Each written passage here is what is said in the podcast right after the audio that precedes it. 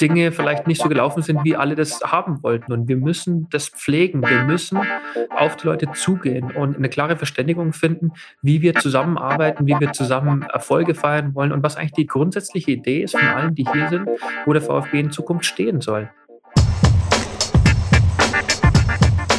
Herzlich willkommen zu Folge Nummer 5 von Football for Future. Mein Name ist Benjamin Adrian und ich habe heute eine besondere Folge vor der Brust, nämlich eine Folge über den VfB Stuttgart, dem Verein, bei dem ich neun Jahre meines Lebens verbracht habe. Zu Gast Thomas Hitzelsberger, bekannt natürlich aus seiner aktiven Zeit in Italien, in England, beim VfB Stuttgart, als er deutscher Meister wurde 2007, Nationalspieler The Hammer damals genannt. Heute einer der jüngsten Führungspersönlichkeiten im deutschen Fußball. Mit 38 Jahren Vorstandsvorsitzender der Aktiengesellschaft des VfB Stuttgart und natürlich betraut mit der aktuellen Situation, über die wir gesprochen haben, über Datenaffäre, Führungsmisere und die anderen kritischen Themen, die in die Öffentlichkeit gedrungen sind in den letzten Wochen und Monaten. Natürlich auch über den Ausblick und was als nächstes kommt, die Vision eines neuen VfB Stuttgarts, aber auch die Brücke zwischen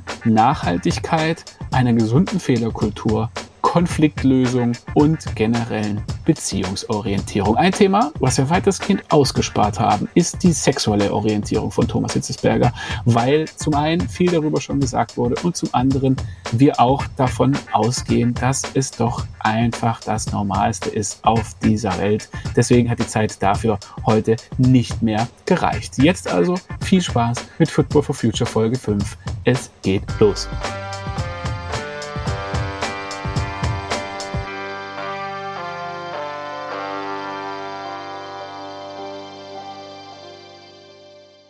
Herzlich willkommen zur nächsten Folge von Football for Future. Heute mit Thomas Hitzesberger aus Stuttgart. Schön, dass du da bist, Thomas. Hi, Benny. Grüß dich. Ich muss sagen, vorneweg einmal klarstellen, das ist ja schon einmal für mich persönlich eine besondere Folge. Ich habe neun Jahre meines Lebens beim VfB Stuttgart verbracht, ja fast ein Drittel meines Lebens. Und Zudem ist der VfB ja gerade auch in einer ganz besonderen Situation, in den letzten Wochen ein bisschen in der Unruhe. Und äh, deswegen möchte ich da vorweg einmal herzlichen Dank sagen, dass du den Mut hast und auch einfach im Vorgespräch deutlich gemacht hast, es gibt keine Tabuthemen, ich bin bereit, über alles zu reden. Davor, da erstmal ziehe ich den Hut, Chapeau, vorneweg. Gerne, deswegen sind wir auch zusammen. Es bringt ja nichts, wenn wir Themen ausklammern und daher macht es mehr Sinn, wenn ich alles beantworte, was ich beantworten kann. Bevor wir vielleicht zu der ja, aktuellen Situation kommen, einmal so ein bisschen ja, rekapituliert, wo kommt der VfB Stuttgart her, auch als jemand, der den Verein ja seit vielen Jahren dann auch begleitet oder verfolgt. Ich glaube, 2007 war die letzte deutsche Meisterschaft. Da warst du als aktiver Spieler mit dabei, hast einen großen Teil dazu beigetragen.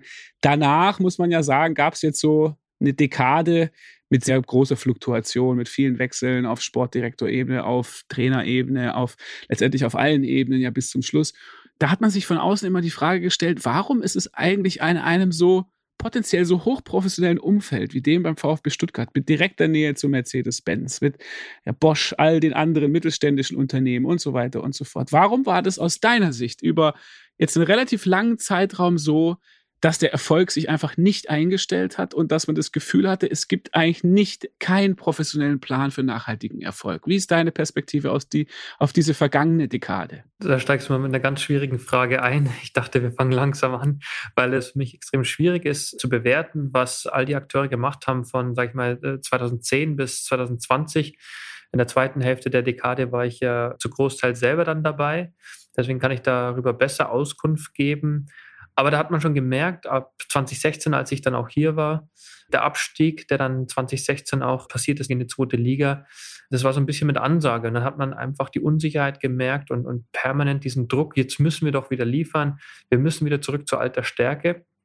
Und in dieser Phase sind kleinere Clubs, die beweglicher sind, die in der Struktur vielleicht äh, ein bisschen besser aufgestellt sind, an uns vorbeigezogen, die mit vielleicht weniger finanziellen Mitteln einfach bessere Entscheidungen getroffen haben. Und so sind dann ist Mainz, Augsburg zum Beispiel an uns vorbeigezogen. Dann haben wir Clubs wie Leipzig, die plötzlich auf dem Schirm waren, Hoffenheim, die es geschafft haben, über dann einen längeren Zeitraum einfach uns zu überholen. Und wir sind an der Größe irgendwie gescheitert, uns neu zu erfinden als Traditionsclub, die Stärke zu nutzen, aber moderne Strukturen zu etablieren und dann auch wieder äh, wenige Leute zu finden, die gute Entscheidungen treffen, die aber auch lange da sind. Es gab extrem hohe Fluktuation, weil die Geduld nicht da war, wenigen Leuten zu vertrauen, die den Plan gut umsetzen. Und jetzt versuche ich natürlich, das besser zu machen mit meinem Team und bin erstmal zufrieden über die sportliche Entwicklung der letzten ein, zwei Jahre.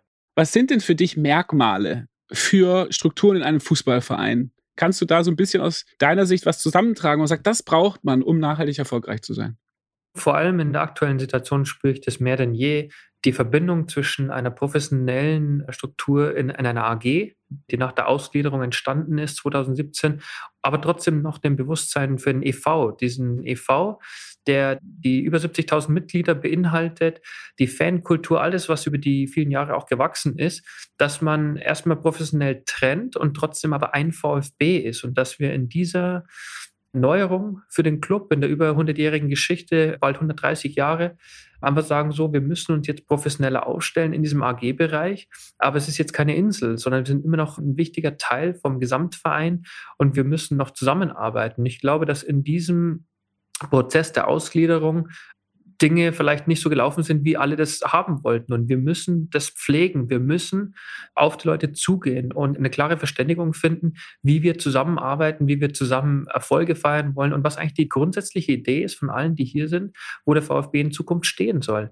Und da habe ich gemerkt, dass rund um die Ausgliederung viel passiert ist, was die Leute immer noch heute mit sich rumtragen. Und es muss gelöst werden. Emotional, was da alles passiert ist, das geht nur über Gespräche. Und deswegen habe ich stets betont, ich biete das an, mit den Leuten im Gespräch zu sein, aber habe auch gespürt kürzlich, wie empfindlich man noch ist und, und wie wichtig natürlich den Leuten der EV ist und dass wir trotz Ausgliederung nach wie vor alle in die gleiche Richtung gehen und auch uns auf Augenhöhe begegnen. Und das ist mir wichtig und das möchte ich auch in Zukunft beherzigen. Du hast es jetzt gleich auch direkt angesprochen, die Ausgliederung, die ja stattgefunden hat vor wenigen Jahren. Das heißt, aus dem EV wurde der Spielbetrieb, der professionelle Spielbetrieb ausgegliedert in eine Aktiengesellschaft.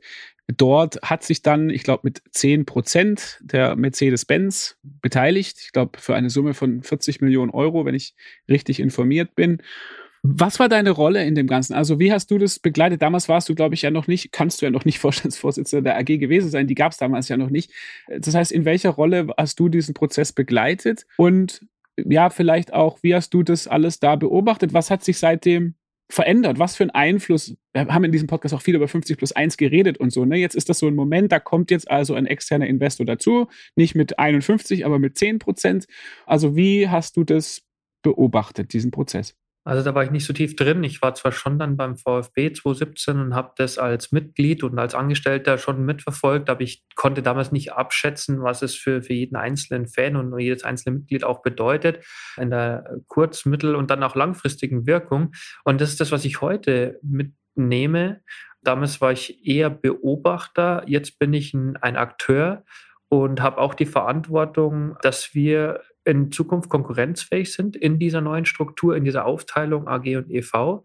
Und es funktioniert aber nur, wenn man weiterhin mit den Leuten im Gespräch ist, vielleicht auch Fehler, die entstanden sind, mal ehrlich zugibt und sagt, hey, da sind gewisse Dinge vielleicht nicht so gut gelaufen. Man muss aber auch sagen, das habe ich stets betont, ich finde, es war richtig. Wir können uns glücklich schätzen, dass Daimler damals sich auch bekannt hat zum VfB nochmal mit dem Investment, denn ich finde schon, dass die meisten VfB-Fans nach wie vor das Ziel haben, konkurrenzfähig zu sein in der Bundesliga, dass sie Erfolge haben wollen.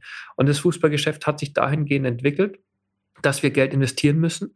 Um zu bestehen, um erfolgreich zu sein, müssen wir Geld in die Hand nehmen, um Top-Talente zu finden oder andere gute Spieler. Und das war durch die Ausgliederung dadurch natürlich auch gegeben. Und es war immer die Rede auch von strategischen Partnern. Und wenn man hier in Stuttgart ist, gibt es keinen strategischeren Partner als in Daimler. Daher hat es gepasst. Aber ich würde nochmal sagen, mit dem Wissen von heute, dass es in erster Linie darum ging, wie man den Leuten, wie man sie informiert hat, wie man mit ihnen umgegangen ist. Da ist immer wieder zurückgespielt worden. Da ist vielleicht nicht alles so gelaufen, wie man sich das gewünscht hat. Und es gilt jetzt, diese Wunden zu schließen, so gut wir können, weil wir haben ja alle nichts davon, wenn wir weiter Konflikte austragen. Und da ist mir sehr daran gelegen. Ich habe auch meinen Teil dazu jetzt beigetragen und ich bin sehr daran interessiert, dass wir Ruhe haben und uns konzentrieren können auf die zukünftige Ausrichtung vom VfB Stuttgart in Gänze. Und ich will jetzt da nicht separieren permanent zwischen AG und EV, sondern alle, die dem VfB wohlgesonnen sind, sollen Freude empfinden mit einer guten Mannschaft, mit einem Verein, mit einem Club, mit dem sie sich identifizieren können, weil auch für die richtigen Werte steht. Und das habe ich mein Leben lang ja auch getan und das möchte ich hier weiter tun. Da müssen wir aber trotzdem auch mal kurz festhalten, die Ausgliederung bei allem vielleicht Informationsbedarf oder bei allen jetzt natürlich Datenaffäre kommen wir gleich dazu, gerechtigter Kritik an dem Prozess muss man ja schon festhalten, die Ausgliederung wurde entschieden von den Mitgliedern.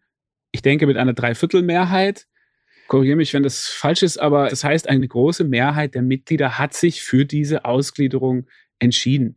Ja, das ist ja, glaube ich, auch nochmal wichtig zu sagen. Das wurde nicht über die Mitgliederinnen hinweg entschieden, sondern die haben das ja aktiv auch mitgestaltet. Ja, das war das ja genau die Idee, möglichst viele Menschen auch bei der Abstimmung zu haben, um ja, möglichst viele abstimmen zu lassen. Es geht ja bei jetzt heute, habe ich es gesagt vorhin, haben wir über 70.000 Mitglieder. Ich weiß nicht, wie damals die Mitgliederzahl war, aber je mehr sich beteiligen, desto besser ist ja die Entscheidung, ist die Basis der Entscheidung. Und deswegen, ich weiß nicht mehr die exakte Teilnehmerzahl, aber es waren dann schon über 10.000, die auch bei dieser Abstimmung dabei waren. Und deswegen hast du es ja auch richtigerweise jetzt wiedergegeben. Du sagst, eine große Beteiligung ist eine gute Grundlage für eine gute Entscheidung. Das sagt viel über dich aus meiner Sicht, weil es gibt Leute, die das anders sehen. Die sagen, meine Entscheidung ist die beste Entscheidung oder die Entscheidung von einem kleinen, in Anführungszeichen, Machtzirkel oder einer Organisationsführung ist die richtige Entscheidung.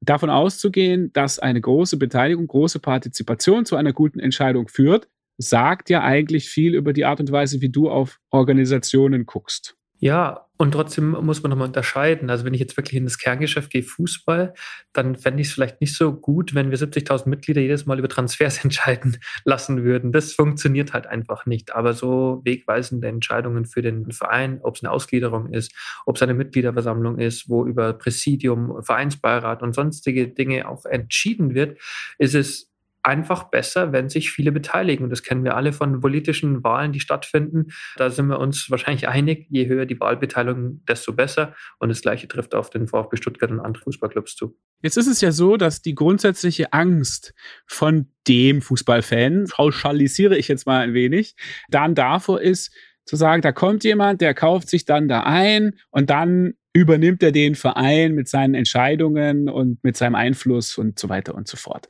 Wie sieht dann so eine Einflussnahme von Mercedes-Benz aus? Also wie wurde das im Rahmen der AG geregelt, dass es da ein Mitspracherecht gibt? Ich glaube, jeder kann nachvollziehen, wenn man 40 Millionen Euro investiert, dass man dann auch zumindest über mindestens diese 10 Prozent auch eine Stimme haben will. Wie würde das gelöst, dass dann dort diese Brücke besteht? Ja, und wie sieht dann der Einfluss von Mercedes-Benz am Ende des Tages aus auf die Aktiengesellschaft? Also es ist relativ einfach oder ich versuche es einfach darzustellen, dass durch dieses Investment Daimler dann auch zwei Sitze im Aufsichtsrat der AG in Anspruch genommen hat. Und es ist ja nachvollziehbar, dass man über diesen Wege im Aufsichtsrat mitbegleiten kann, was im operativen Geschäft passiert. Man kann Anregungen geben, die, die beiden Vertreter, Wilfried Port und Franz Reiner. Und so können sie den Leuten in der AG, in dem Vorstand, wenn ich mal böse will, auf die Finger schauen und auf die Finger klopfen, wenn was nicht funktioniert. Aber sie geben mir auch Rat. Sie haben Interesse, dass das Geld, das sie investiert haben oder das Daimler investiert hat, dass es natürlich gut investiert ist und dass die Vorstände in der AG einen guten Job machen. Aber der Aufsichtsrat beinhaltet bis zu neun Personen. Das heißt, der Daimler hat dann zwei Sitze im Aufsichtsrat, der bis zu neun Sitze groß sein kann. Und, und so kann man den Einfluss, wenn man will, geltend machen. Und daher ist ein Investment der Größenordnung nicht gleichzusetzen mit der Daimler bestimmt jetzt hier, was funktioniert. Aber Sie bringen ihre Erfahrungen ein. Das erwarte ich ja auch von allen Aufsichtsratsmitgliedern, dass sie ihre Expertise einbringen. Da ist es natürlich auch legitim, dass man sagt, da will man Sportkompetenz, weil wir im Vorstand ja auch einen Sportvorstand haben. Und dann braucht es einen Aufsichtsrat, der Sportkompetenz hat, aber vor allen Dingen auch wirtschaftliche Expertise. Und alle, die im Aufsichtsrat sind, ist mein, für mein Dafürhalten ist es eine gute Mischung aus eben dem, um dem Vorstand unterstützend zur Seite zu stehen, aber auch Kritik zu äußern, wenn sie der Meinung sind, die Entwicklung in der AG läuft in die falsche Richtung. Und so spricht der Daimler mit, so sprechen die anderen Teilnehmer im Aufsichtsrat mit. Und seitdem ich jetzt hier bin, kann ich sagen, läuft es auf eine sehr konstruktive Art und Weise. Das muss man ja mal, für Leute, die da nie gewesen sind, muss man es ja mal kurz festhalten. Also da ist jetzt das Daimler-Stadion, ja, oder mittlerweile ja die Mercedes-Benz-Arena, das Trainingsgelände und direkt daneben ist dann Daimler-Benz, also die Zentrale dort, wo es gewachsen ist und so, ist in derselben Straße. Das muss man, ja, also wenn du sagst, welche naheliegenden strategischen Partner hat man als VfB Stuttgart, das war ja in der Zeit, als Mercedes-Benz dann immer noch DFB gemacht hat, war es für mich immer so ein bisschen so, warum sind die nicht eigentlich in ihrer direkten Nachbarschaft eigentlich diese Kooperation? Also ist tatsächlich sehr, sehr naheliegend. Jetzt ist es halt so, leider im Rahmen dieser Ausgliederung, die ja dann über die Bühne ging, die eigentlich äh, relativ geräuschlos und natürlich mit Diskussion, aber dann positiv erfolgreich Richtung Ausgliederung über die Bühne ging. Und jetzt hat sich der sportliche Erfolg auch eingestellt, etc. Nur leider im Nachhinein fällt einem jetzt diese doofe Datenaffäre auf die Füße und man muss sich mit dieser Vergangenheit jetzt nochmal beschäftigen. Kannst du ganz kurz einmal erklären für die Leute, die jetzt nicht genau wissen, was ist da eigentlich abgelaufen? Was ist diese Datenaffäre, von der alle Leute jetzt reden in Stuttgart? Worum geht es da? Da ist vor knapp einem halben Jahr, hat der Kicker darüber berichtet, dass es bei uns einen Datenschutzverstoß gab oder dass sie die Info bekommen haben, es gab einen Datenschutzverstoß und als es publik wurde, ging es darum, dass man das aufklärt. Es ging um Mitgliederdaten und jeder weiß, wie sensibel es heute auch ist, die Weitergabe von Daten. Und dann haben wir uns dran gemacht, der Präsident Klaus Vogt in erster Linie, der auch sagt, hey, er sieht sich da in der Verantwortung, weil es um Mitgliederdaten geht, dass er das aufklärt. Ich habe auch dem gleich zugestimmt. Ich bin genauso interessiert an einer lückenlosen Aufklärung, dass wir den Mitgliedern mitteilen können, was ist wirklich mit ihren Daten passiert. Und in diesem Prozess in den letzten Monaten dass wir, also ich persönlich, aber ich glaube auch der VfB Stuttgart zum ersten Mal durchgemacht hat, eine Aufklärungsarbeit in der Form, in der es Mitarbeiterbefragungen gibt, in der große Unsicherheit natürlich besteht bei den Mitarbeitern, die befragt werden, dass wir das so sauber aufklären, dass wir am Ende rauskriegen, was ist wirklich passiert, was können wir nachweisen. Und dann kommt die Behörde dazu, der Landesdatenschutz, die uns auch nochmal sagen, was sie herausgefunden haben. Dann gibt es dazu ein Bußgeld. Und wir sind es den Mitgliedern dann schuldig, einfach zu sagen, hey, da ist vielleicht was schiefgelaufen und es sieht ja gerade so aus. Ich kann es äh, heute noch nicht sagen, aber ja, es gab einen Datenschutzverstoß, das weiß ich schon. Und am Ende muss eine klare Aussage an die Fans und Mitglieder stehen. Was war der Verstoß? Wie gehen wir damit um? Und für mich persönlich ist es natürlich umso wichtiger, jetzt alles dafür zu tun, dass die Wahrscheinlichkeit auf weitere Verstöße halt sinkt. Man kann es nie ganz ausschließen, aber wir sind es allen schuldig, das aufzuklären, haben das in den letzten Monaten getan. Und es wurde natürlich medial begleitet in einer Ausprägung, die sich hier, glaube ich, keiner gewünscht hat. Weil wenn so viel Lärm darum entsteht, dann kann man nicht ganz so gut aufklären.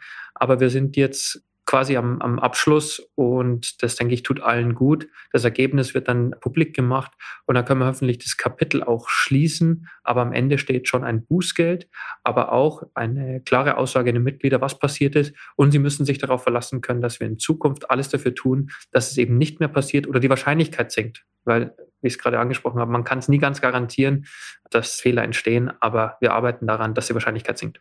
Kannst du ganz kurz noch ein bisschen konkreter sagen, was ist diese, also ein Datenschutzverstoß? Das kann ja vieles sein.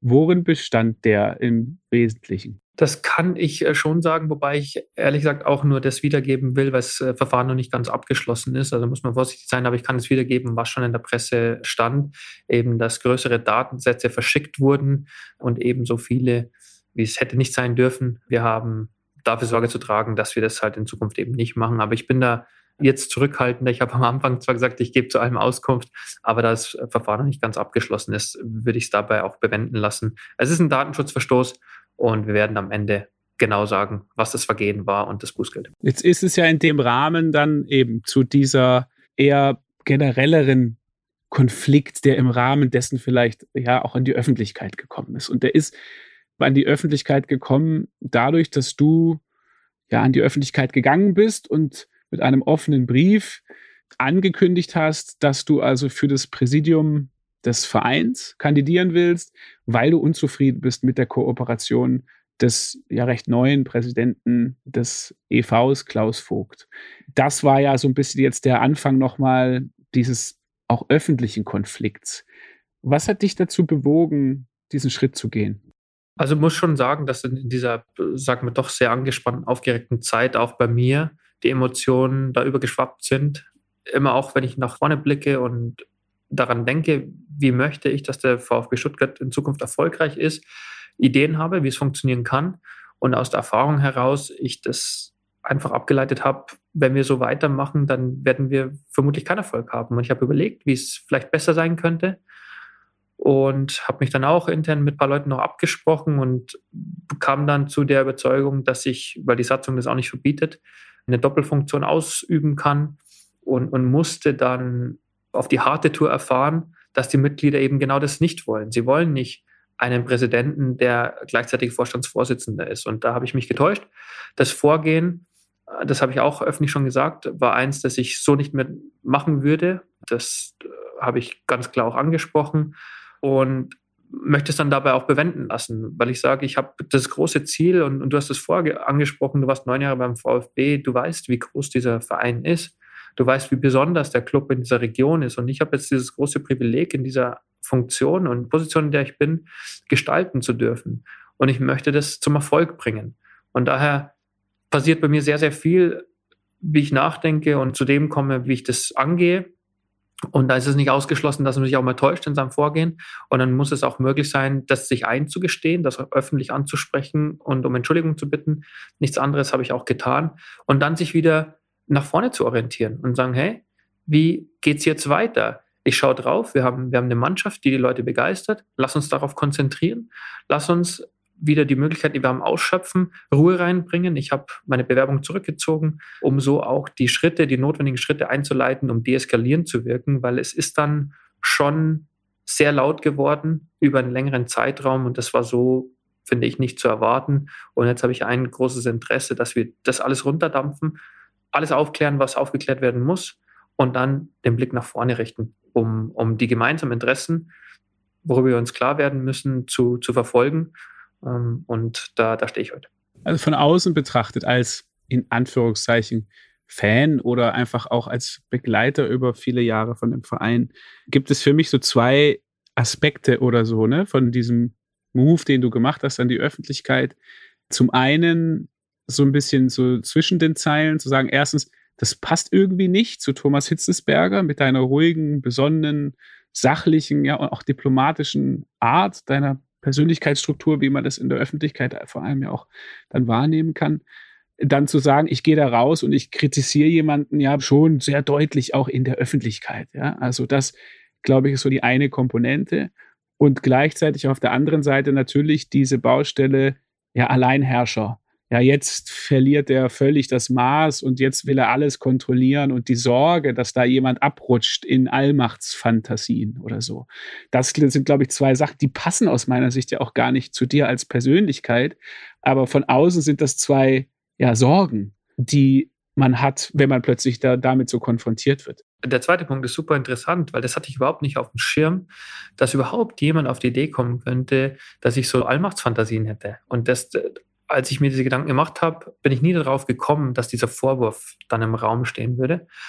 Und es war aber so, weil die Leute es eben nicht verstanden haben und dann das hineininterpretiert haben. Aber ich bin ja schon seit über zehn Jahren dem VfB, ich will nicht nur sagen verbunden, sondern ich habe seit zehn Jahren entweder als Spieler oder dann als Funktionär für den VfB meine Arbeit geleistet, meine Persönlichkeit eingebracht und dann wäre ich nie auf die Idee gekommen, dass man mir das plötzlich unterstellt, weil so gut kennt man mich dann doch, sondern dass klar wird, dass die Ambition ist, hier erfolgreich zu sein, dass egal was ich tue, das immer unter dem Gesichtspunkt läuft, das soll das beste Ergebnis für den VfB Stuttgart bringen. Das ist nicht der Fall gewesen. Das war meine Erkenntnis. Und dann ist es ja auch so, obwohl ich jetzt lange im Geschäft dabei bin, einfach zu akzeptieren, dass man trotzdem nicht alles verstanden hat oder immer oder nicht gefeit ist vor Fehlern. Und so, das ist, ist dann einfach so. Man muss aber auch den Weg wiederfinden nach vorne und, und abschließen können. Andere haben sich länger damit aufgehalten, aber für mich geht es darum, ich mache diesen Job sehr, sehr gerne und möchte ihn auch noch ganz, ganz lange machen und sagen, hey, dann akzeptiere ich das, dass es so nicht funktioniert. Ich höre zu, was die Mitglieder sagen und ziehe meine Schlüsse daraus. Und nichts anderes habe ich dann getan. In dem Moment, du hast zum einen vielleicht auch zu der Frage Alleinherrscher oder so. Ich habe schon das Gefühl, dass man manchmal in der Öffentlichkeit oder so nachvollziehen kann bei einigen Persönlichkeiten, wo man das Gefühl hat, mit der Zeit wird man sich selber zu viel oder so. Ne? Man hat keinen Abstand mehr zu seiner eigenen Person. Man denkt äh, vielleicht über viele Jahre, alle klopfen auf die Schulter, man ist auch noch erfolgreich und plötzlich entwickelt sich auch ein Aspekt einer Persönlichkeit, die vielleicht vorher so nie da war, ja, oder so. Also ich glaube schon, dass gerade Menschen, die in der Öffentlichkeit stehen, auch so ein bisschen immer dieses Risiko auf dem Schirm haben müssen, zu sagen, irgendwann überhöhe ich mich selber so dolle, weil ich jeden Tag in der Zeitung bin, Leute mir auf Twitter an den Lippen hängen oder so ähnlich, dass ich einfach das Gefühl habe, ich bin viel wichtiger als früher. Ich glaube, das kann sich auch im Laufe der Zeit entwickeln oder so, so ein Persönlichkeitsprofil. Ne? ist nicht ausgeschlossen. Ich kann ja nur davon sprechen und, und davon ausgehen, dass die Leute mich nach dem bewerten, was sie bisher gesehen haben. Und das ist eben nicht dieses Verhalten, aber wie du es gerade sagst, diese Sorge, dass es so kommen könnte, scheint ja bei den meisten präsent zu sein. Und dann habe ich das zu akzeptieren und zu respektieren und sagen, hey, das war jetzt für mich eine sehr interessante, teilweise auch schmerzhafte Erfahrung. Und dann möchte ich dazu beitragen, dass auch all die Menschen, die sich beteiligt haben, die vielleicht auch sehr laut, sehr heftig kritisiert haben, auch damit abschließen können. Denn wir haben ja nichts davon, wenn wir es jetzt noch jahrelang vor uns hertragen und uns gegenseitig Vorwürfe machen, sondern es muss möglich sein, dann auch mal das abzuschließen und sagen, worum geht es jetzt wieder? Ähm, wir wollen einen guten VfB haben, einen erfolgreichen VfB haben. Lasst uns doch darüber sprechen, wie das aussehen kann. Wie läuft die Verbindung zwischen AG und EV? Wie gibt es einen Austausch auf Augenhöhe? Was kann ich dazu beitragen in meiner Position? Das sind die Fragen, die mich jetzt umtreiben und noch so viele andere Sachen, mit den Mitarbeitern hier, es sind an die 300 Mitarbeiter, die verfolgen das auch, die sind auch verunsichert. Und denen jetzt wieder das Vertrauen zu geben, dass sie sich verlassen können, dass ich länger da bin, dass ich nicht die Lust verloren habe, weil es jetzt mal geruckelt hat. So, das ist gerade der Anspruch, den ich an mich habe, zu sagen, okay, passiert, jetzt weiter. Ich muss eine Perspektive geben, die sich lohnt für alle, die hier sind, intern, aber auch die Fans, dass sie wieder gerne über ihren VfB reden äh, und sich natürlich auch gerne als VfB-Fans dann outen da draußen, weil es gute Themen gibt. Und bald wieder ins Stadion kommt. Toi, toi, toi. Bevor wir über diese Zukunft reden, weil das finde ich auch total spannend, jetzt nach vorne zu gucken, möchte ich einen Aspekt trotzdem nochmal aufgreifen. Du hast es jetzt zweimal kurz erwähnt. Es war zwischendurch auch schmerzhaft. Du musstest es hart erfahren, hast du gesagt. Da möchte ich ganz kurz einmal reinleuchten, sagen, so, man macht dann so einen Schritt. Und was ist dir dann entgegengekommen als Reaktion? Also, wie sah das aus? Was war daran hart? Geht es dann auch in so eine Richtung Shitstorm und so weiter und persönliche Beleidigungen etc.? Oder war das ein konstruktiver Austausch einfach mit Fanclubs und Mitgliedern? Also was ist das Harte oder das Schmerzhafte auch an dieser Erfahrung und was kommt einem entgegen, wenn Leute dann plötzlich ja irgendwie gegen angehen? Ja. Also ich kann es jetzt schon noch mal ein bisschen besser beschreiben und trotzdem habe ich dann auch gemerkt, wenn ich darüber spreche, dass es mich getroffen hat, dann sofort wieder der nächste äh, Vorwurf, derer, die sagen, du hast damit angefangen. Also sagen, ja, und trotzdem, das habe ich auch nie abgestritten, aber trotzdem sagen, wenn man dann mal, viele Jahre ist das jetzt bei mir ganz gut gelaufen. Also ich habe viel Zuspruch erfahren, gerade äh, Social Media. Und ja, man gewöhnt sich auch daran. Das ist schön, teilzunehmen, den Dialog mit den Fans zu suchen, viel Zuspruch zu erfahren. Das habe ich jetzt viele Jahre erfahren und plötzlich in kurzer Zeit dreht sich das komplett und man kriegt Beleidigungen und Beschimpfungen ungefiltert zu und das mal aufzunehmen und sagen, obwohl die Leute natürlich dann sagen, dass sie haben jetzt auch das Recht, auf mich da loszugehen, ist es erstmal beim Empfänger schmerzhaft. Und das können sicherlich viele andere Leute auch nachempfinden. Und dann selber zu beobachten, was tut es mit einem? Wie gehe ich damit um? Was kann ich da aushalten? Wie kann ich entgegenwirken? Das meine ich, ist eine Erfahrung, die mir hoffentlich in ein paar Jahren wieder extrem weiterhilft, zu, sehen, zu sagen, da bin ich jetzt durchgegangen ob das jetzt ein Shitstorm war oder nicht, ich weiß nicht, wo ein Shitstorm losgeht, bei wie viel Kritik oder wie viel negativen Kommentaren. Also es war schon echt unangenehm. Es gab Plakate hier, die aufgehangen wurden äh, mit meinem Konterfei und Spalter stand dabei und ich habe mich da einfach nicht gesehen. Also man kann da schon an meinem Vorgehen was kritisieren, aber zu sagen, ich sei ein Spalter, das fand ich war einfach deplatziert.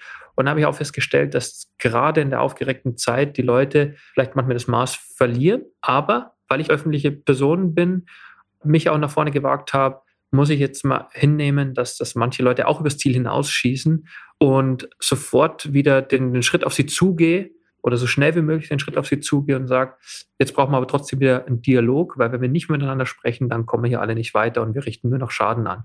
Und das meinte ich vorher, vielleicht ist in ein paar Jahren, blicke ich zurück und sage, boah, waren ein paar Wochen, die waren jetzt nicht so schön, aber die haben mich auch wieder als Persönlichkeit in ein Stück weit reifen lassen. Du hast ja deine Kandidatur, du hast es erwähnt, du hast sie wieder zurückgezogen, du hast es mit einer ja auch Entschuldigung verbunden. Jetzt hat sich in den letzten Tagen und Wochen ja eine Situation ergeben, wo plötzlich durch die Datenaffäre und ich glaube die ersten Veröffentlichungen von Escon mit den ersten äh, Veröffentlichungen und plötzlich, naja, salopp gesprochen, sind Köpfe gerollt, muss man ja sagen. Also das hat sich jetzt innerhalb von wenigen Wochen, hat sich die Struktur vom VfB Stuttgart einmal also ich will nicht sagen komplett aufgelöst, weil natürlich die Grundstruktur besteht ja noch mit den Gremien und so weiter, aber es sind, glaube ich, zwei Präsidiumsmitglieder zurückgetreten. Da bleibt jetzt nur noch Klaus Vogt übrig. Es sind aus der AG, aus dem Vorstand, deine zwei Kollegen, Heim und Röttgermann, sind freigestellt worden. Da bleibst jetzt nur noch du übrig. Die beiden Gremien, Vorstand AG und Präsidium Verein, sind, wenn man genau hinguckt, eine Zeit lang jetzt nicht handlungsfähig. Also ich glaub, weiß gar nicht, wenn du jetzt heute sagst, ich möchte einen Spieler verpflichten, unabhängig davon, dass keine Transferperiode ist, aber kannst du im Zweifel gar nicht ganz alleine jetzt irgendwie die Unterschrift leisten und so. Also Fakt ist, es ist positiv gesprochen ein absoluter Neuanfang, mit dem er jetzt konfrontiert seid. Und das kam sehr überraschend innerhalb kürzester Zeit jetzt. Das kann ich bestätigen und ich wünschte, man hätte mich darauf vorbereitet in irgendwelchen Seminaren oder ich hätte ein paar kluge Bücher gefunden, wo genau das drinsteht, was macht man, wenn plötzlich fünf, sechs, sieben, acht Menschen aus dem engsten Umfeld, aus dem beruflichen Umfeld äh, plötzlich nicht mehr da sind. Aber das gibt es nicht. Das Buch habe ich nicht gefunden. Ich habe keinen Kurs belegt, der mich darauf dann vorbereitet. Und das ist jetzt diese Challenge, vor der ich stehe. Sofort alles dafür zu tun, die Situation so zu nutzen, dass wir keinen Schaden davon nehmen, dass wir handlungsfähig sind. Deswegen wurde jetzt auch Tobias Keller interimsweise jetzt mal den Vorstand berufen, weil man braucht dann doch immer zwei Vorstände, um, wie du gerade sagst, auch Verträge zu unterzeichnen. Das war das für mich Allerwichtigste. Ich glaube, für alle das Wichtigste, dass wir da sofort nachbesetzen. Ein paar Tage hat es gedauert weil man nicht nur Spieler verpflichtet. Es, es werden irgendwie an fast jedem Tag werden irgendwelche Verträge abgezeichnet. Das passiert alles und das musste gewährleistet werden. Das haben wir jetzt. Und jetzt geht es darum, vielleicht doch nochmal kurz sich Zeit zu nehmen und bei der Besetzung der offenen Posten sich gut zu überlegen. Das ist jetzt eine Situation, die man als Neuanfang nutzen kann, ja sogar muss. Und sorgfältig auszuwählen, was brauchen wir denn jetzt für eine Qualität? Welche Anforderungen werden an diese Position gestellt? Und da brauchen wir größtmögliche Einigkeit und dann auch bei der Auswahl von den Personen, die diesen Profilen entsprechen, die so zu besetzen, dass wir das, was ich vorher angesprochen habe, den VfB zukunftsfähig machen, nachhaltig erfolgreich machen, dass wir das, das richtig angehen, in enger Absprache zwischen jetzt dem Vorstand, in erster Linie mir im Vorstand Vorsitzenden und dem Aufsichtsrat in seiner Gesamtheit, dass wir das, was gerade den Verein schon brutal bewegt hat, dann als Chance nutzen, um uns neu aufzustellen. Ich möchte es jetzt aber auch nicht unterschlagen. Da hängen sehr viele persönliche Schicksale dran. Leute, mit denen ich jetzt lange auch zusammengearbeitet habe. Das ist die andere Seite, die sehr, sehr schmerzhaft ist. Und da habe ich jetzt die Pflicht, eben das eine zu tun, auch mit den Leuten trotzdem noch zu sprechen, aber mich zuvorderst darum zu kümmern, die Nachbesetzung so hinzukriegen, dass wir erfolgreich sind. Dafür bin ich eingestellt worden und daran werde ich auch gemessen. Aus meiner Sicht gibt es drei super spannende Komponenten in Bezug auf die Nachhaltigkeit an dem Punkt. Zum einen die persönliche Situation und aus meiner Sicht ja auch Reife, die du an den Tag legst an der Stelle, wo du sagst, okay, ich habe Bockmist gebaut. Das war vielleicht ein Fehler, die Gründe waren so und so, aber ich habe nicht auf dem Schirm gehabt einige Dinge dabei und ich gestehe diesen Fehler ein und renne trotzdem nicht weg. Also es gibt ja andere, die sagen, oh Gott, ich habe einen Fehler gemacht, jetzt muss ich stellen, das ist ja peinlich, ich rede da gar nicht drüber. Oder wenn, das, wenn ich damit konfrontiert werde, dann bin ich schnell weg, weil es mir so unangenehm oder so ähnlich. Ja? Also der Umgang auch mit einem persönlichen Konflikt äh, oder einem persönlichen Fehler und dann zu sagen, ich stehe aber dazu, ich korrigiere den und ich bin offen für Feedback und rede darüber. Ist ja eine große Qualität, die man nicht nur nicht in der Öffentlichkeit, sondern ja auch in privaten Erfahrungen, das, das finde ich, hat ja was mit Nachhaltigkeit zu tun, wenn man wirklich in der Lage ist, das zu tun. Das ist so, dass wir oft dieses Wort Fehlerkultur hören. Leute reden drüber und sagen, ja, wir brauchen eine Fehlerkultur oder eine bessere oder überhaupt eine. Und ich jetzt in der Position, in der ich bin, leiste mir genau das, weil ich das einfach, ich habe damit gute Erfahrungen gemacht, dass man mutige Entscheidungen treffen soll. Mutige Entscheidungen heißt aber auch, dass man mal falsch liegen kann. Und wenn man das dann noch hinbekommt, zu sagen, ich habe mir da was zugetraut, aber das ging jetzt falsch. Dann noch zu sagen, dass es auch so war, dann ist meine Erfahrung bis hierher, dass es der richtige Weg ist. Ich frage mich dann auch, was habe ich zu verlieren? Ich hätte jetzt diese Position zu verlieren, das wäre nicht schön. Ich möchte diese Position nicht verlieren, ich möchte weiter da bleiben. Aber am Ende ist mir die Glaubwürdigkeit schon noch wichtiger zu sagen, ja, jetzt ist es falsch gelaufen. Damit fährt man besser, weil immer so zu tun, als seien es dann doch die anderen gewesen und man kann eigentlich nichts dafür, finde ich nicht der richtige Weg. Und wenn ich das von Mitarbeitern erwarte, zum einen mutige Entscheidungen zu treffen, zum anderen aber auch, wenn es nicht klappt, das sich einzugestehen, dann muss ich es vorleben, weil das erzeugt diese Glaubwürdigkeit, weil niemand für sich in Anspruch nehmen kann, keine Fehler zu machen. Aber man kann zumindest es versuchen und dann liegt man auch öfters mal richtig. Aber wenn man falsch liegt, sagt, nee, das war jetzt nichts. Und das hat mich, glaube ich, auch unter anderem dahin gebracht, wo ich heute bin. Äh, und das möchte ich weiter so verfolgen. Und ja, viele finden das gut, vielleicht nicht alle, aber ich möchte es auch nicht aufgeben. Das Interessante ist ja für alle die, die vielleicht dann so noch Schiss haben, auch so einen Fehler dann zuzugeben oder wo diese Fehlerkultur in einem Unternehmen eben nicht so ausgeprägt ist. Ich glaube, beobachten zu können jetzt von in dem Moment, wo du jetzt diese Fehlerkultur ja an den Tag legst, das führt ja eben nicht dazu, dass dein Job eher gefährdet ist. Im Gegenteil, das führt ja eher dazu, dass die Leute erneut den Hut ziehen, dass sie dich dann nachvollziehen können. Vielleicht ist der eine oder andere immer noch sauer, dass du es gemacht hast, aber ja, selbst der Letzte äh, muss irgendwo zugestehen und sagen, okay, er hat sich entschuldigt, dann nehme ich diese Entschuldigung jetzt auch irgendwann mal an oder so. Gerade wenn er beweist, dass er das Vertrauen auch wieder zurückbezahlt. Das heißt, sich diesen Fehler eingestehen an der Stelle führt dazu, dass du im Job wenn man so es ausdrücken will, eher eigentlich eine erfolgreichere Perspektive hast, als wenn du dir den Fehler nicht eingestehst. Und das ist ja, glaube ich, das, wovor Leute manchmal Schiss haben. Wenn ich mir diesen Fehler eingestehe, eben was du gesagt hast, dann verliere ich den Job, dann ist der sauer auf mich. Das kann ich nicht machen, dann stehe ich dumm da vor den Kollegen und Kolleginnen. Das heißt, einfach zum Festhalten, Fehlerkultur führt an der Stelle zu größerem Erfolg im beruflichen Kontext der Anspruch muss trotzdem bleiben, es richtig zu machen. Weil wenn man sich dann immer wieder rausredet und sagt, naja, ich mache einen Fehler, aber ich entschuldige mich, dann passt es ja schon. Ich kann so viele Fehler machen wie nur möglich. Das kann es auch nicht sein, aber da sind wir uns wahrscheinlich einig. Bei der nächsten Entscheidung habe ich wieder den Anspruch, es richtig zu machen. Die Gewichtung muss halt passen, gerade auch in meiner Position. Und dann bin ich selbstbewusst genug, und kann behaupten, dass gerade in diesem sportlichen Bereich, Lizenzmannschaft, Nachwuchsbereich, die Entscheidungen der letzten Monate und auch Jahre, die meisten auch wirklich gut waren. Äh, anders kann es auch gar nicht funktionieren. Und dann die Fehler, die passieren, das sollten nicht zu viele sein, kann man auch mal selbstbewusst sagen, hey, ganz ehrlich, Leute, es war nichts, da habe ich daneben gegriffen und dann, dann kann es funktionieren. Und werden wir mal sehen, wenn ich in ein paar Jahren hoffentlich immer noch da bin und wir sprechen, dann war es ja auch wirklich richtig. Der zweite Punkt der Nachhaltigkeit, der für mich da jetzt rauskommt, ist zu sagen, also Klaus Vogt ist ja hervorgegangen als Sieger in diesem Machtkampf, wenn man das jetzt so will. Die Konstellation hat sich jetzt so ergeben, dass er berufen ist für die nächste JHV als alleiniger Präsidentschaftskandidat für den e.V. Momentan ist es davon auszugehen, dass Klaus Vogt auch noch eine weitere Amtszeit als Präsident dabei bleibt. Vielleicht kommt es noch anders, aber momentan ist es der einzige Kandidat, der auf die JHV zugeht. Jetzt war das ja der Konflikt, der das Ganze den Stein ins Rollen gebracht hat. Das heißt, hier sind jetzt nach wie vor zwei starke Persönlichkeiten mit dir und mit Klaus Vogt, die potenziell auch noch längerfristig miteinander zusammenarbeiten müssen. Und aber schon klar auch ein Konflikt auch geäußert wurde. Das heißt, hier steht jetzt ja wirkliche Beziehungsarbeit an. Also Konfliktbewältigung. Es ist ja eigentlich keine Option zu sagen, man macht jetzt vier Jahre zwei Lager, du hast gesprochen, die Verbindung von EV und AG muss gegeben sein. Ja, da müssen ja die Leute, die verantwortlich sind, ja auch einen konstruktiven Dialog haben. Das heißt, hier steht ja vor dir quasi eine weitere Form von Nachhaltigkeit, wenn man so will, in Unternehmensführung, nämlich in der Beziehung zu bleiben und sie nach wie vor versuchen, konstruktiv zu gestalten, obwohl es auch schon deutliche Konflikte gegeben hat. Das ist ja auch eine ganz spannende Aufgabe. Es ist in der Tat also der Vereinsbeirat und die Mitglieder entscheiden bei der nächsten Mitgliederversammlung, wer dann der, der Präsident wird.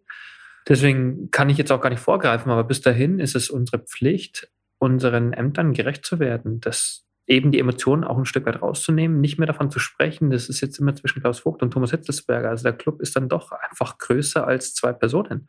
Und dann müssen wir uns entpersonalisieren, einfach nicht mehr darüber zu sprechen, sagen, äh, verstehen sich die beiden jetzt oder nicht. Das ist nicht mehr das Thema, sondern treffen sie richtige, gute Entscheidungen im Sinne des Clubs. Und das ist mein Interesse, richtig zu handeln, gute Entscheidungen zu treffen, dem VfB zu helfen, erfolgreich zu sein. Weg von dieser persönlichen Ebene, die jetzt eine, eine große Rolle gespielt hat. Das ist jetzt nicht das Thema, sondern Leute verlangen jetzt von uns, haben sie immer schon getan, aber das war in den letzten Monaten hat es nicht so gut funktioniert, einfach an den Club zu denken. Ich in erster Linie habe dafür Sorge zu tragen, dass die Mannschaft weiter so gut funktioniert, dass Sven Mislintat seinen Job weiter so gut macht, dass Rino Matarazzo seinen Job so gut macht und dass alle einfach weiterarbeiten und Gutes für den VfB Stuttgart tun und in den anderen Bereichen, ich habe es angesprochen, für die Mitarbeiter jetzt eine Perspektive aufzeigen kann, sagen, wo wollen wir eigentlich sein in den nächsten drei oder fünf Jahren und wie kommen wir dahin? Darum geht's und weg von persönlicher Diskussion, Machtkampf und all das. Die wird damals zu oft gebraucht, die waren zu oft in der Zeitung jetzt und die bringen uns nicht weiter also das vielleicht einmal transparent gemacht, damit die Leute dann nachher nicht sagen, ja, da redet er gar nicht drüber, weil wir das verschweigen. Jetzt ist ja so, dass im Präsidium auch eine Nachbesetzung stattgefunden hat an der Seite von Klaus Vogt. Ist, weiß ich nicht, seit letzter Woche ein Mann namens Rainer Adrian. Das ist mein Vater. Gut, dass du es sagst. Ich habe mich nicht getraut, das anzusprechen. Von daher bin ich da, habe ich da jetzt keine ganz besonderen Insider-Informationen, bin aber doch ein bisschen näher dran. Weiß aus dem Grund ja eines, dass die Position auch die Neubesetzung im Präsidium eben, Leute werden sich ja vielleicht fragen, was heißt denn das jetzt für den Verein? Was heißt das für die Zusammenarbeit zwischen Verein und AG, für Thomas Hitzesbergers Zukunft und so weiter? Das vielleicht einmal, ich glaube, so viel darf gesagt sein, dass die Intention des auch dieses neu jetzt für den Moment aufgestellten Präsidiums des EVs absolut ist, da Kontinuität walten zu lassen, dich zu stärken in deiner Position, auch deine Position in dem Verein zu stärken und eben da zu gucken, dass man in eine positive gemeinsame Zukunft kommt. Also das ist, glaube ich, ganz klar das, was ich sagen kann über meinen Vater, dass er damit antritt. Das hat er, glaube ich, auch öffentlich gesagt, das befrieden, beruhigen zu wollen und eben dich da auch zu stärken. Ich habe ihm das gesagt, er ist die Stimme der Vernunft. Also er hat, wenn ich das mir rausnehmen darf, muss ich ein großes Kompliment machen, weil, weil dein Vater da jetzt genau in dieser Phase das reingebracht hat, was wichtig war. Und er halt echt derjenige ist, der sagt, es geht um den VfB Stuttgart und der das meint, es geht um den VfB Stuttgart und der das mit allem, was er tut, auch immer wieder unterstreicht. Und das ist halt sehr wohltuend, ihn jetzt da zu haben, der dann auch sagt, ja, er erklärt sich bereit, auch ins Präsidium zu gehen, neben seiner Rolle im Aufsichtsrat. Und das fand ich, war in den letzten Wochen, war er da richtig ein Lichtblick für den gesamten VfB. Also es war war echt, echt super. Das ist ja so, jetzt mit diesen neuen Konstellationen möchte ich auf einen Aspekt von nachhaltiger Unternehmensführung eingehen, nämlich Vertrauen. Vertrauen als etwas, was ohne jetzt esoterisch zu werden, einfach nur Geld spart, aus meiner Sicht. Also wenn man sich für die Wirtschaftswissenschaftler unter uns die äh, Principal Agent Theorie heißt sie, glaube ich, also die Frage, wie kann ich dafür sorgen, dass die Mitarbeiterinnen im Sinne der Organisation arbeiten, dann kann man entweder davon ausgehen, die machen eh, was sie wollen, oder man hat eben kein Vertrauensverhältnis. Das heißt, ich muss sie kontrollieren, ich muss ihnen äh, klare Ziele stecken, ich muss sehr nah dran sein. Das kostet alles Geld. Also weil es aufwendig ist, das zu kontrollieren die ganze Zeit. Wenn man es schafft, ein Vertrauensverhältnis aufzubauen, wo man davon ausgeht, dass sowieso jeder und jede das Beste tut im Sinne des Vereins oder der AG, dann sparst du dir diese Kontrollkosten. Das heißt, Vertrauen ist nicht nur irgendwie, ja, Esoterik, sondern es ist wirklich harte Betriebswirtschaft zu sagen, man kann damit Geld sparen. Und deswegen da die Frage, welche Rolle spielt das für dich so und glaubst du, dass in dieser Situation jetzt man wirklich wieder auch ein vertrauensvolles Miteinander oder ist es aus deiner Sicht dann doch nicht so wichtig, zumindest nicht mit allen jetzt im Verein? Also wir müssen einfach erkennen, dass das Vertrauen massiv erschüttert wurde in den letzten Jahren, aber wir haben über die letzten zehn Jahre, wenn man so will, gesprochen, weil es so viele Wechsel gab. Also auf der Präsidentenposition, im Vorstand, vor allem im Sportvorstand wurde häufig gewechselt, der Trainer, bei den Mitarbeitern wurde viel gewechselt. Jetzt gerade in den letzten Tagen, Wochen, wir haben es vorhin thematisiert, gab es viele Wechsel. Diese permanenten Wechseln erschüttern das Vertrauen. Und daher habe ich zu Beginn gesagt, als ich Vorstand wurde, ich möchte vieles dafür tun, dass wir Kontinuität reinkriegen. Und das, was wir jetzt haben im sportlichen Bereich, da ist es gelungen. Das erzeugt Vertrauen. Man kennt die handelnden Personen. Wenn die heute was sagen, dann weiß ich, dass die Person morgen immer noch da ist und dass es immer noch Gültigkeit hat. Wenn ich aber alle sechs Monate einen neuen Chef habe, dann wird es schwierig, weil ich mir denke, wenn der mir das heute sagt, vielleicht ist der übermorgen schon wieder weg. Und daher ist es sehr, sehr wichtig, dass wir das Vertrauen haben, müssen trotzdem erkennen, dass wir im Profigeschäft sind. Dass das meiste nicht von langer Dauer ist und es würde wahrscheinlich helfen, wenn ich jetzt, kann ich nur für mich sprechen, wenn ich jetzt lange hier wäre, dass die Mitarbeiter sich mit darauf verlassen können, dass der Vorstandsvorsitzende nicht jetzt davonläuft, oder nicht vom Aufsichtsrat abberufen wird, sondern das, was der uns heute sagt, davon können wir jetzt mal ausgehen, dass es in einem halben Jahr noch Gültigkeit hat, dass er zu seinem Wort steht und dass er noch da ist. Alles, wofür ich sorgen kann in der AG bei den Mitarbeitern, ist es mein Bestreben, dieses Vertrauen wieder stückweise aufzubauen, indem ich das tue, was ich sage.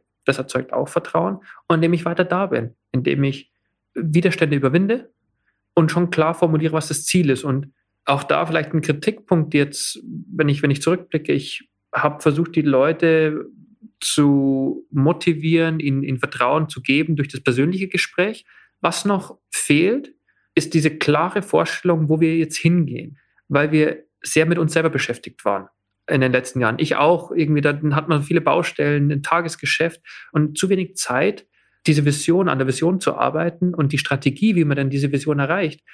Und das fehlt noch vielen Mitarbeitern, würde ich behaupten. Und das ist mein Job, ihnen dabei zu helfen, weil nur da zu sein und mit denen zu sprechen und den Vertrauen zu geben, reicht nicht. Sie müssen wissen, wofür sie es tun.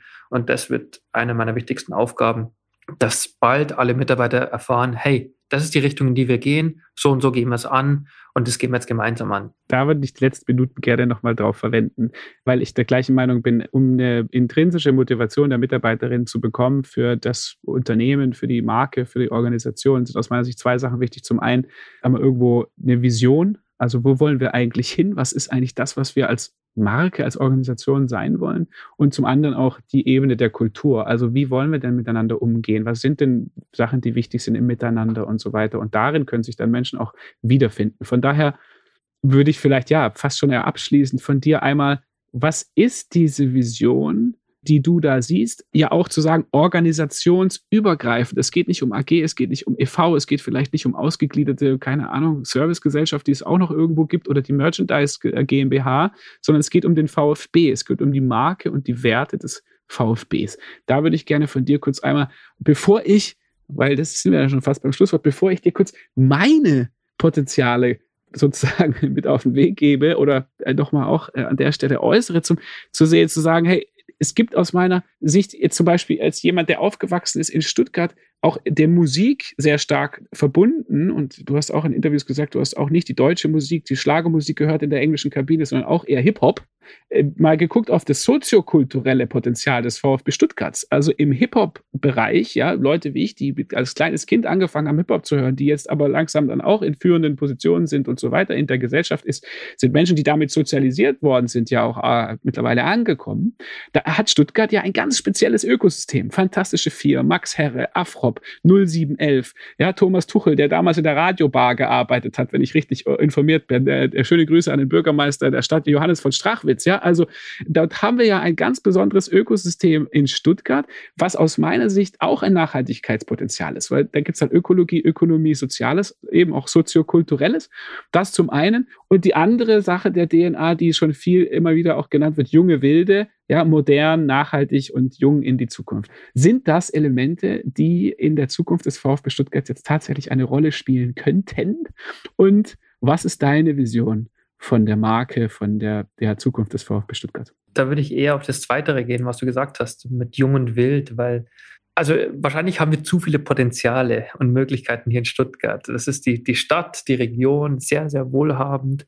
Es ist eine gute Kultur da. Du hast die Musik jetzt angesprochen. Ich habe diesen Link noch nicht hinbekommen zwischen dem Sport und der Musik. Also, dass die Leute hier auch die Musik gerne haben und hören, wie ich auch. Also, das ist wahrscheinlich unbestritten. Aber trotzdem kriegen wir den Übertrag jetzt erstmal nicht auf den Fußball hin. Noch nicht. Weil die Vision im Kern beinhaltet Leistung, Nachwuchs, Ausbildung von Top-Talenten. Als du auch hier warst, hast du es hautnah miterlebt, wie viele dann, du selber hast es geschafft, Profi zu werden und wie viele deiner Kollegen es auch gepackt haben. Und der Claim Jung und Wild ist schon bekannt in ganz Deutschland und das wieder aufleben zu lassen. Der Kern soll in Zukunft schon sein, das beinhaltet auch unsere Vision, aus der Kraft der eigenen Jugend international spielen. Das ist ein wesentliches Element. Was heißt es übertragen? Dass wir mehr in den Nachwuchs investieren als viele andere Bundesliga-Clubs, dass wir innovativ sind und eben dieses Ziel hinkriegen, eigens ausgebildete Spieler in die Profimannschaft zu integrieren. Das heißt, die Vision ist sehr, sehr sportlastig. Das reicht aber heute nicht mehr, weil ich habe viele Bereiche, Direktionen, die haben erstmal Fußball nichts zu tun. Finanzen, Controlling, Rechnungswesen. Ja, wie sollen die denn Nachwuchsspieler ausbilden? Wie sollen die international spielen? Das geht nicht. Aber wir haben gerade eine Umstrukturierung, nicht hinter uns, aber die läuft gerade. Wir haben dann eine Neubesetzung des Vorstands vor uns. Und wenn das alles gesetzt ist, dann zu sagen, so, wir sind jetzt die Führungsmannschaft und wir arbeiten jetzt daran, gemeinsam diese Vision umzusetzen, auf alle Mitarbeiter zu übertragen, damit jeder weiß, wie er diese Vision seinen Beitrag leisten kann. Und diese klare Perspektive verändert auch die Kultur weil die Kultur bisher geprägt war schon auch von, von Misstrauen in erster Linie durch die vielen Wechsel. Wenn aber wieder klar ist, dass die Führungsmannschaft, die sagen, wie wir die Vision erreichen, dann kennt jeder wieder seinen Platz, dann schafft es Vertrauen. Und das ist meine Perspektive, eine sehr optimistische Ausblick, Neubesetzung der offenen Stellen, Fokus, Nachwuchs, Ausbildung, Entwicklung von Spielern, aber auch Entwicklung von Mitarbeitern. Dieser Bildungsgedanke, der liegt mir sehr am Herzen, den habe ich auch immer wieder reingebracht und möchte ich weiter reinbringen. Das ist so eine, eine grobe Idee, ohne es jetzt ausformuliert zu haben, aber es ist sehr, sehr sportlastig, weil ich finde, und vielleicht kannst du es bestätigen, die Menschen hier in Stuttgart sind erfolgsverwöhnt. Viele sind sehr erfolgreich, arbeiten für große Unternehmen, sind selber erfolgreich. Die wollen auch eine Fußballmannschaft, die oben mitspielt, die in der Bundesliga ist. Und das möchte ich gerne bieten können. Wir sind am Ende unseres Gesprächs angekommen. Ich weiß, du bist ein sehr verbindlicher und wir haben es vorhin nochmal thematisiert, auch pünktlicher Mensch. Und du musst jetzt, glaube ich, gleich los zum nächsten Termin. Es gibt ein Thema, was wir original überhaupt gar nicht adressiert haben. Das ganze Thema Thomas Hitzesberger, Coming Out, halbes Jahr nach der Karriere, sagt er, er ist homosexuell und so weiter und so fort. Alles, was damit, haben wir gar nicht besprochen finde ich auch super spannend eigentlich. Viele da draußen. Willst du noch mal einen Podcast machen mit mir? Müssen wir vielleicht einen so extra Podcast machen. Ansonsten vielleicht das an der Stelle. Wenn man das aber gar nicht mehr thematisieren muss, das Thema in der Gesellschaft, das wäre doch eigentlich das Nachhaltigste von allem. Also vielleicht haben wir einfach einen sehr nachhaltigen Umgang damit gefunden heute. Es liegt an dir. Es liegt an dir, weil du es gar nicht gefragt hast. Zeichnet dich aus. Wir sprechen vielleicht in einem zweiten Podcast dann nochmal nur über dieses eine Thema, aber das vielleicht auch einfach gar nicht. Vielen Dank Thomas Sitzensberger, für deine offenen Worte. Und ich wünsche dir alles, alles Gute für die nächsten Wochen beim VfB Stuttgart. Und aus meiner Sicht hört es sich an nach einem sehr, sehr nachhaltigen Start in eine neue Zukunft. Danke dir, hat Spaß gemacht. Herzlichen Dank für Folge Nummer 5 mit Thomas Hitzesberger. Herzlichen Dank natürlich vor allem an Thomas für die offenen Worte und auch den mutigen Umgang mit den teilweise schwierigen Themen.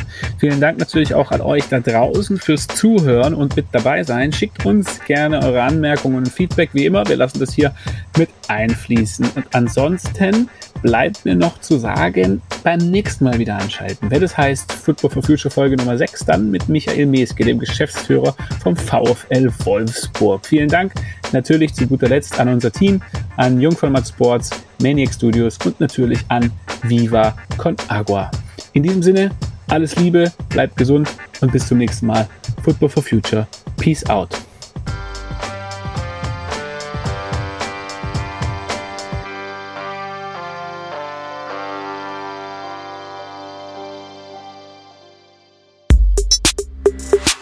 Football for Future ist eine Produktion von Viva Con Aqua mit freundlicher Unterstützung von Jung von Matt Sports und Maniac Studios.